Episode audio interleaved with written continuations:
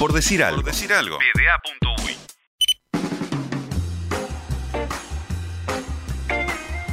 Nos debíamos un cierre del sudamericano de handball, Facu.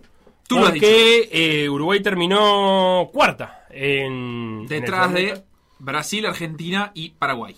ese primer empate con Paraguay, ese, esa derrota con, con Brasil, esa derrota con Argentina y un nuevo empate con Chile. Correcto. Ese último empate con Chile terminó dando por, por terminadas la- las aspiraciones porque había que una Sí, carambola. en realidad el orden eh, fue primero el empate con Chile y después no le pudimos ganar a Argentina. Y entonces ahí se acabaron las chances de, de clasificar al Mundial. Sí, además fue una fue un sudamericano que tuvo algunas cosas extra como esa contaminación alimenticia eh, gen- eh, Oh. generalizada un poco, porque Sí. Uruguay tuvo algunas afectadas, pero también otras elecciones. Así que pasemos raya y hablemos y evaluemos con, en este momento, Paula Fin, que está del otro lado de la línea, cómo fue esa experiencia sudamericana. ¿Cómo andas, Paula? ¿Cómo andan? ¿Todo bien? Todo bien, todo bien. ¿Se ha conversado ya? ¿Se han hablado mucho? ¿Ya han buscado razones? ¿Ya han, no sé, se han juntado a tomar un mate o lo que sea que haga el grupo? Eh, después del viaje todavía no, Bien. este, con algunas sí, porque ta, jugamos juntas y eso, y con algunas trabajo también, pero pero no todo el grupo, analizar un poco el, el- lo que pasó. Bien, y, y en esa en esas juntadas ahí en la cortita, ¿qué, qué es lo primero que, que se han dicho? Y bueno, nada, en realidad siempre tratás de, de ver cosas que salieron bien y cosas que, que no. Este, creemos que eh, hay, hay un progreso, hay una mejora de- del proyecto y, de, y, de- y del nivel eh, de- del equipo en comparación con otros años, este, porque ta, sentimos que estamos competitivas de nuevo este, y, bueno, eso siempre es gratificante.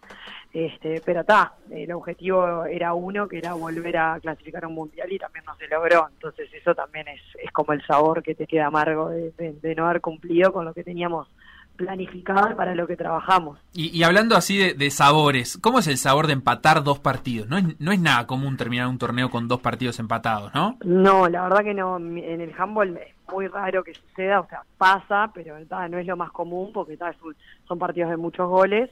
Este, no es lo habitual que, que se empaten dos partidos, pero bueno, está sucedió. eh, en el primero, como que también tuvo, también fue muy cambiante el partido con Paraguay porque veníamos ganando, después nos empatan, entonces está ahí al final lo logramos empatar en el último, en el último penal, que te quedas como co- contento una vez que termina enseguida el partido, pero después te puedes analizar y decís, pa, en realidad lo podríamos haber sacado. Claro. Y tal, cuando lo volvés a, lo empatás después con Chile, un partido que en realidad la mayoría del tiempo, en el segundo tiempo lo fuimos ganando, ta, es como que ya empezás a vislumbrar que las posibilidades son muy pocas de clasificar. Y, y en cuanto a la, a la oportunidad, o sea, era un torneo sudamericano, por más que se llamara Centro Sudamericano, eran seis países de Sudamérica. Eh, ¿Qué tan común o poco común es eso en una clasificación a un mundial? Porque a veces entran a, a jugar eh, México, Cuba, selecciones que, que tienen un, un mejor nivel generalmente o un nivel parejo y que también complican la competencia.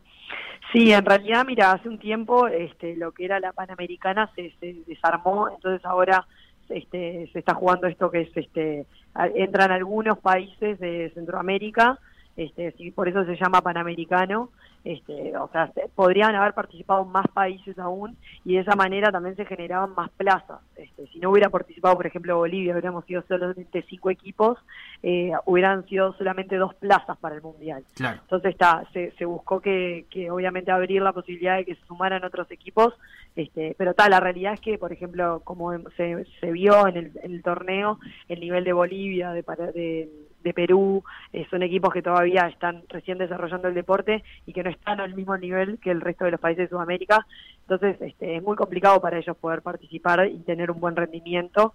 Este, pero claro, en años anteriores se hacía el Panamericano que comprendía a todos los equipos, este, que hacían como un, una- un torneo interno primero y después los que clasificaban iban al Panamericano y ahí sumabas capaz que a Estados Unidos, a Canadá, a Cuba, este, a República Dominicana y sí, era un torneo mucho más de, de mucho más equipos, pero también eh, en algunas instancias llegaron a clasificar cuatro equipos de, de todo Panamérica y eso generaba también una plaza. Pero sí, el torneo era mucho más, más complejo. Claro, y, por ejemplo México y Cuba quedaron en, la Confederación del Norte, digamos, o forman parte de esta misma y no, vinieron en esta oportunidad. No, eh, sí, creo que ellos eh, fueron para el norte y juegan con Canadá, con Estados Unidos, México, este, Puerto Rico, entre ellos. Bien, bien. Y en, cuanto vos hablabas como de la, de la competitividad creciente de la selección uruguaya en cuanto a torneos anteriores, ¿dónde, ¿dónde visualizan eso ustedes?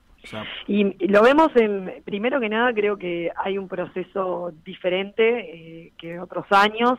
Eh, hubo una preparación de calidad en el sentido de que hubo una buena preparación, nosotros estábamos conformes con, con cómo llegábamos al torneo. Este, tuvimos eh, una preparación física de muy buen nivel, eh, que era como un debe que teníamos las, las elecciones en otros años, porque quedaba como terciarizada o, no era tipo en conjunto, la parte física del cuerpo técnico no estaba eh, formada parte del plantel, entonces creo que ahora este, eso se unificó, se modificó y realmente se vio los resultados, las jugadoras nos sentíamos como súper cómodas en ese aspecto, que no es menor. Y, bueno, lo que sí nos faltó, creo yo, antes de, poder jugar el torneo, es este, unos partidos amistosos que nos dieran como un nivel, que, nos, que supiéramos dónde estaban las debilidades. Nosotros llegamos al torneo jugando amistosos con equipos de uruguayos, que donde juegan muchas jugadoras que están en selección. Entonces, realmente este, eh, no, nos, no nos pudimos medir contra ningún otro equipo este, fuerte antes del torneo.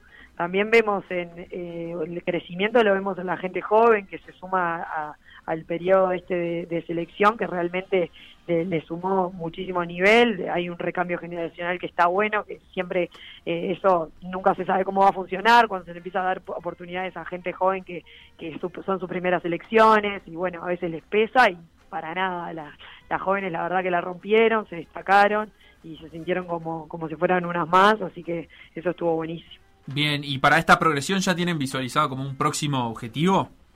Y bueno, ahora lo próximo que hay en realidad con selecciones ya el año que viene, este, con los Juegos de Sur, a fin de año. Y que, son como la escalera a los Panamericanos, ¿no? Porque tiene que ir bien ahí. Ahí va, es como el primer paso para los Juegos y tal, ya también coincide porque este torneo que se el, el clasificatorio para este mundial en realidad era del año pasado.